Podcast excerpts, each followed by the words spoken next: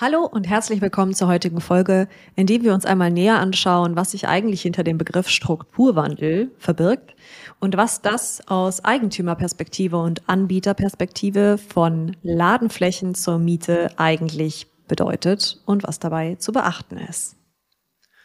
Das heißt, unter anderem schauen wir uns einfach an, wie Sie Ihren Immobilienbestand äh, analysieren können, welche Fragen Sie sich vor Beginn einer Vermarktung unbedingt stellen sollten und dementsprechend auch, welche Fehler es unbedingt zu vermeiden gilt, wenn Sie das bestmögliche Ergebnis für Sie herausholen möchten. Auf der anderen Seite schauen wir uns natürlich auch an, welche Konzepte trotz der vermeintlichen Krise ähm, im Einzelhandel dennoch stark expandieren und wachsen und was es dabei für Sie zu beachten gilt, um diese Interessenten auch nach wie vor anzuziehen, denn der Markt hat sich in den letzten Jahren deutlich verändert.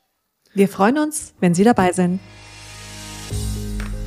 Willkommen bei Gewerberaum, Ihr Insider-Podcast für Münchens Gewerbeimmobilien. Ob Eigentümer, Einzelhändler, Gastronom oder Unternehmer.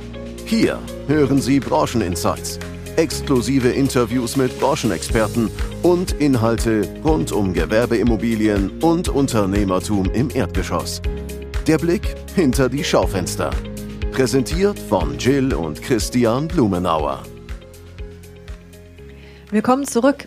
Ich freue mich, dass wir heute dieses Thema besprechen, das im Grunde ähm, über allem steht und ständig in Diskussion ist in der Presse.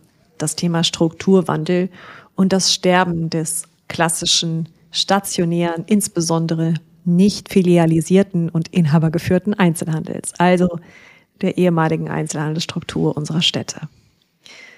Heute beleuchten wir die unterschiedlichen Probleme aus Sicht und Perspektive der Eigentümer und gehen hier mal auf einige Punkte ein, die wir aus unserer Erfahrung mitgeben können. Also wenn Sie, ich sag mal, viel Immobilienbesitz und viele Läden in München besitzen, gerade vielleicht vor der Herausforderung stehen, dass alte Mietverträge äh, ausgelaufen sind und sie jetzt neu vermarkten müssen, dass sie sich die Frage stellen, wem gebe ich das am besten? Ist meine Hausverwaltung dafür geeignet oder eher nicht?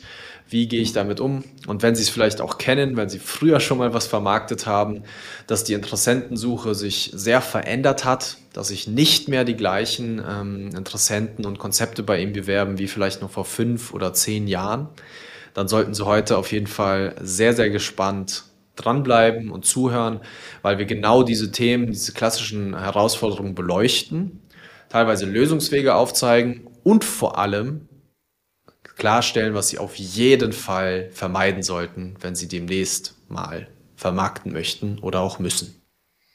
Genau. Und was wir festgestellt haben über die letzten, ja, fast elf Jahre, wo wir jetzt diesen Spezialbereich der Vermarktung von Erdgeschossflächen, Vermietung und Verkauf ähm, betreuen und, und leiten und hier als einziges Maklerunternehmen in München auch die Stadtteillagen betreuen, ähm, unabhängig von den großen Investmentfonds, Versicherungen und Vermögensverwaltungen, mit denen wir natürlich auch zu tun haben, ist gerade für Einzeleigentümer, Family Offices, die Vermietung und Vermarktung von Ladenflächen ein sehr persönliches Thema. Denn man fährt durch die Stadt und man sieht, welche Ladenflächen einem gehören und welche Mieter wie mit der Immobilie umgehen. Möglicherweise zeigt man auch Freunden hier, der schöne Weinhandel gehört zu meinem Haus und ähm, haben ein sehr, sehr gutes und langfristiges Verhältnis auch zu den Mietern. Das sind Beziehungen, die aufgebaut werden.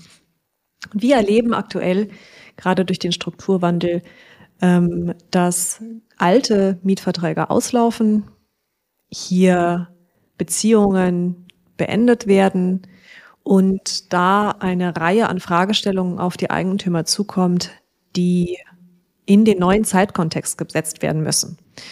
Und ähm, wir haben hier unterschiedliche Ansätze für uns entwickelt und fahren die, um diese Fragestellungen zu beantworten.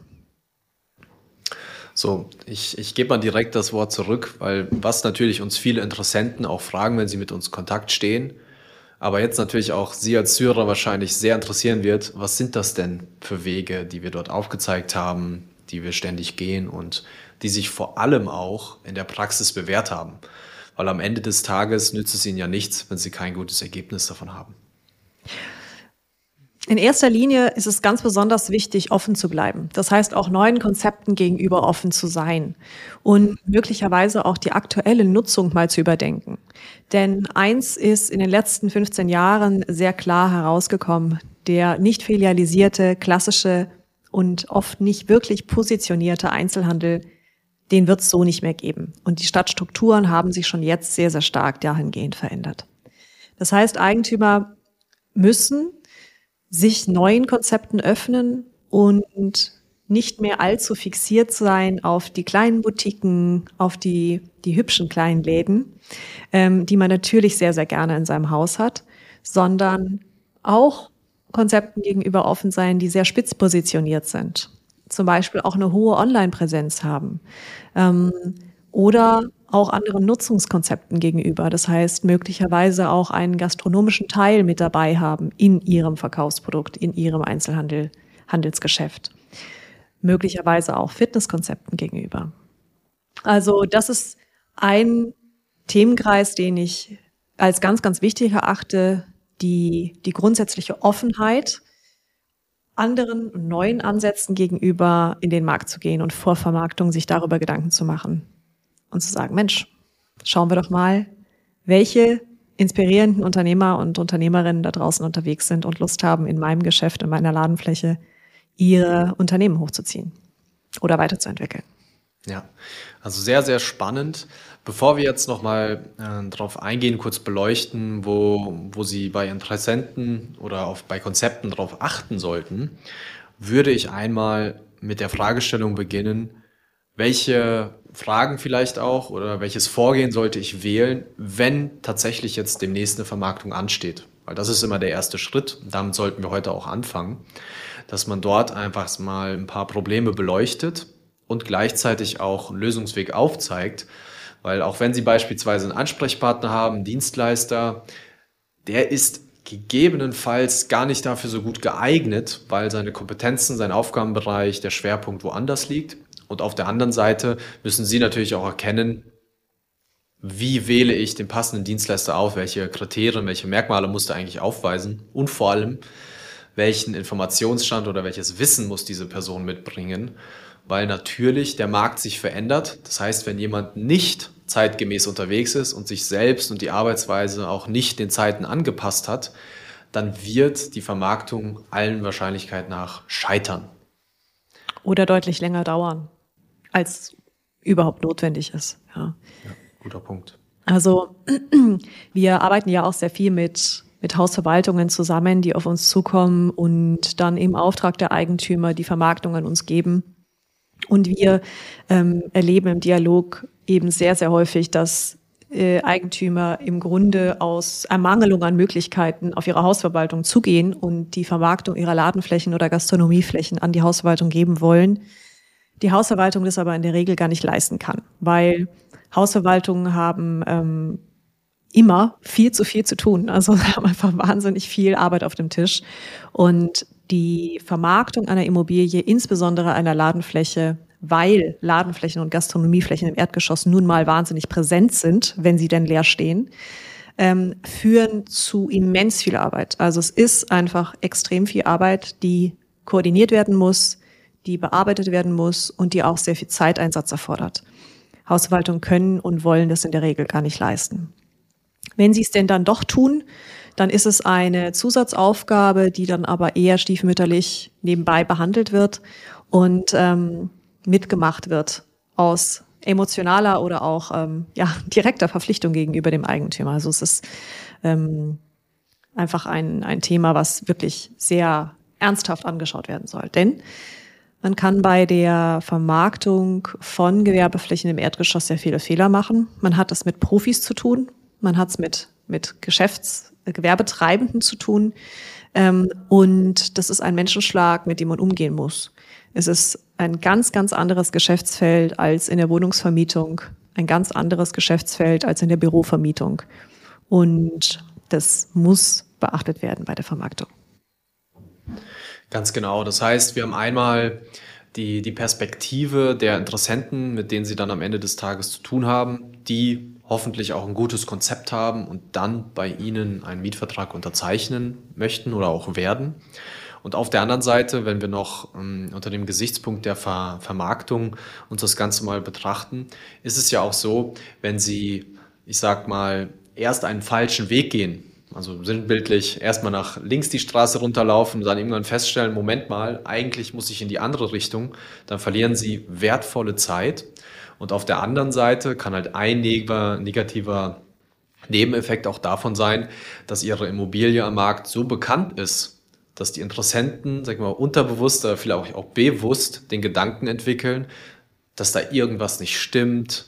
Und auf einmal finden sie sich in einem Szenario wieder, wo sie nicht mehr so gute Konzepte, die vielleicht auch passen, als Anfragen bekommen und auf der anderen Seite vielleicht äh, ihre Mietpreisvorstellung nicht mehr durchsetzen können. Und das sind ja, sage ich mal, zwei Punkte von vielen, vielen verschiedenen, sage ich mal, Risiken, die dabei auftreten können. Wenn Sie das interessiert, dann kommen Sie gerne auf uns zu. Das ist, sage ich mal, ähm, unser Standardprozess. Wir klären immer aber Risiken auf und zeigen dann eben auch ähm, elegante Wege auf, wie man all das umschiffen und vermeiden kann. Es ist einfach tausendmal erprobt und gemacht. Also den erschreckendsten, das erschreckendste Aufwacherlebnis, was ich in den meisten Fällen, wenn ich mit Eigentümern in den Erstgesprächen sitze, bei äh, den Vorgesprächen, die wir immer führen, weil wir immer ähm, Vermietbarkeitsanalysen machen, bevor wir die Vermarktungen aufnehmen für die, für die Vermietungsobjekte. Ähm, das machen wir auch bei den Verkaufsobjekten, aber im primär auch eben Vermietungsgeschäft. Ähm, bei uns dauern durchschnittlich nach wie vor, auch nach der Pandemie und nach der Energiekrise und den, äh, dem Inflationsanstieg, den wir aktuell haben, dauern die Vermarktungen in der Regel acht bis zehn Wochen. Das heißt, wir sind sehr, sehr schnell in der Neuvermietung und bisher ist keines der vermittelten Konzepte, die wir vermittelt haben, an Eigentümer insolvent gegangen. Das heißt, die Unternehmen expandieren eher und es werden Partnerschaften aufgebaut, die zusammen ähm, ja, Zukunft gestalten und auch ähm, die Flächen gewinnbringend nutzen können. Ähm, und das zu Mietpreisen, die dem Markt entsprechen. Und die Erfahrungswerte, die die Eigentümer uns aber mitgeben, sind in der Regel Vermarktungen von teilweise mindestens sechs Monaten. Und das ist natürlich erschreckend. Teilweise, äh, also Erst, erst kürzlich haben wir ein Gespräch geführt, äh, da hat der Eigentümer die Fläche 24 Monate am Markt gehabt über seine Hausverwaltung ähm, und hat es aber gar nicht wirklich gewusst, hat es gar nicht wirklich auf dem Schirm gehabt. Und das sind Mietausfälle und ja, Zustände, die absolut vermeidbar sind. Und es ist ganz, ganz wichtig, dass man hierbei sich wirklich gut vorbereitet. Denn es gibt nicht nur den Vermarktungsweg von Immobilien Scout oder anderen Portalen, sondern es gibt etliche Vermarktungswege, die gewählt werden können, um die Immobilie mit der potenziellen Zielgruppe, mit dem potenziellen passenden Mieter in Verbindung zu bringen und in Resonanz zu bringen. Und dabei ist es auch auf Eigentümerseite wahnsinnig wichtig und Vermögensverwaltungsseite, Anbieterseite wahnsinnig wichtig, sich Gedanken darüber zu machen, gibt es möglicherweise ein Sanierungsstau? Gibt es möglicherweise Investitionen, die noch getätigt werden müssen, damit die Immobilie jetzt dem modernen Standard entspricht? Was sind Anforderungen der Konzepte, die aktuell auf dem Markt sind und die aktuell eine Immobilie suchen, die ich in meiner Immobilie aktuell vielleicht noch nicht habe oder auch herstellen kann, weil die Immobilie es im Grundsatz hergibt. All das sind Ansätze und Vorbereitungsthemen, die vor Vermarktungsstart besprochen werden sollten und die wir ähm, mit unseren Eigentümern eben über unsere Mietpotenzialanalysen ähm, als unabhängiges Produkt von der Vermarktung und Vermarktungsauftrag an sich anbieten, um hier auch einfach mal einen Überblick zu bekommen, was habe ich denn für Möglichkeiten? Was habe ich denn auch für Möglichkeiten äh, mit den Mietpreisen? Denn gerade in Stadtteillagen sind die sehr, sehr schwer einzuschätzen. Mhm. Ja, das heißt, ähm, wenn Sie also vor der Frage stellen oder Sie können auch gerne mal einen Selbsttest machen, jetzt gerade kurz auf Pause klicken und sich einfach mal die Frage stellen, kenne ich meinen Immobilienbestand gut? Habe ich eine klare Übersicht, wann die Mietverträge auslaufen, was dort für ein Mietzins gezahlt wird? Kenne ich überhaupt alle Konzepte oder ist das quasi alles über Dritte gelaufen und mehr oder weniger wie eine Art Blackbox für Sie, dass Sie gar nicht mehr den Überblick haben. Sollte das so sein, ist die Wahrscheinlichkeit unserer Erfahrung nach extrem hoch, dass Ihnen dort wahnsinnig viel Potenzial verloren gehen kann und auch geht tagtäglich. Also das sehen wir immer. Aus dem Kundenwunsch heraus haben wir genau das auch entwickelt, diese Mietpotenzialanalyse. Und dort schauen wir uns eben auch an, welche Möglichkeiten gibt es und reagieren zeitnah, weil das auch für Sie, sage ich mal, als kleine Gedankenstütze, jeden Monat, den Sie einen Leerstand vermeiden, haben Sie jeden Monat eine Monatsmiete gewonnen. Das heißt, wenn man das auch mal über die lange Sicht betrachtet und Immobilien sind nun mal ein langfristiges Geschäft, dann macht es einen riesigen Unterschied, wenn Sie in, in wenigen Wochen vermieten oder vielleicht sogar nahtlos versus zwei Jahre Leerstand und Co weil auch die Themen wie Sanierungsstau und Co., ähm, die sind ebenfalls alle zu berücksichtigen. Und dementsprechend kann ich hier nur äh, ganz klar empfehlen, sich mal Gedanken zu machen. Und falls Sie da noch keine Lösung gefunden haben, stehen wir gern zur Verfügung, weil genau diese Themen ähm, schauen wir uns eben auch an. Und jetzt würde ich nochmal zurückgehen und zwar ähm, mit der Eingangsfrage, welche Konzepte expandieren denn heutzutage und worauf sollte man achten? Wo sollte man vielleicht auch sage ich mal, seine Anforderungen verändern, an die heutige Zeit anpassen, damit man eben nach wie vor sehr bonitätsstarke Mietinteressenten gewinnen kann. Was wir absolut merken, ist zum einen, die Ladenstrukturen haben sich auch verändert.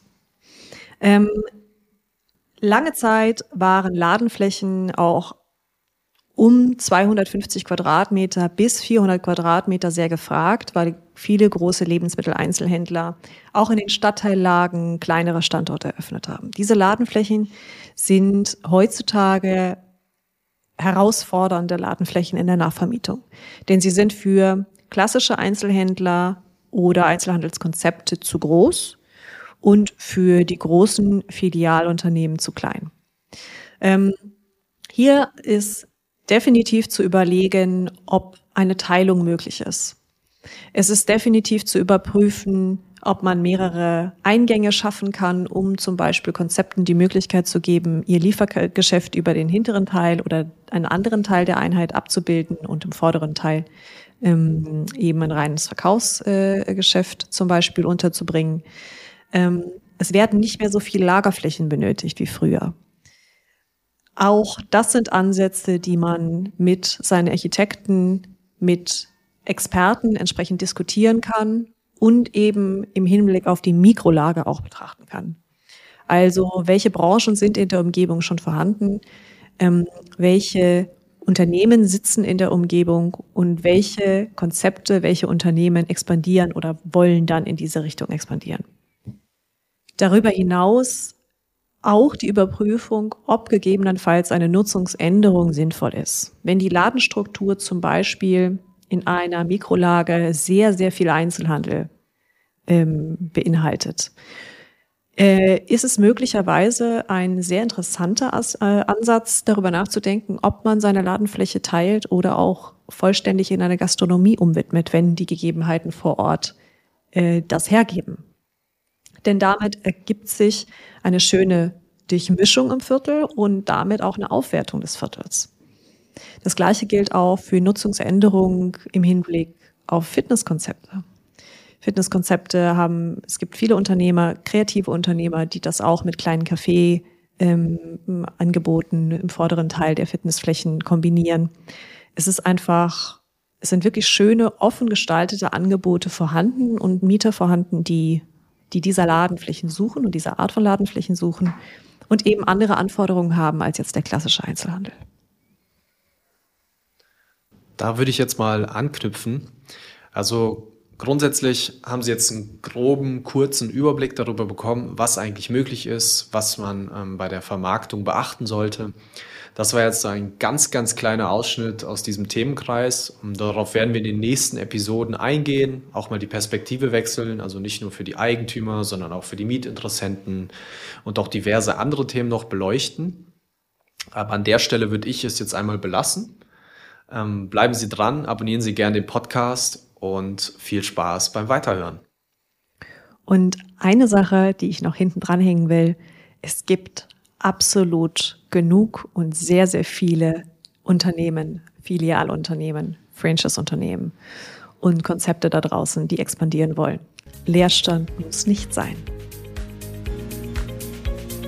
Das war eine weitere Folge von Gewerberaum, Ihrem Insider-Podcast für Gewerbeimmobilien in München.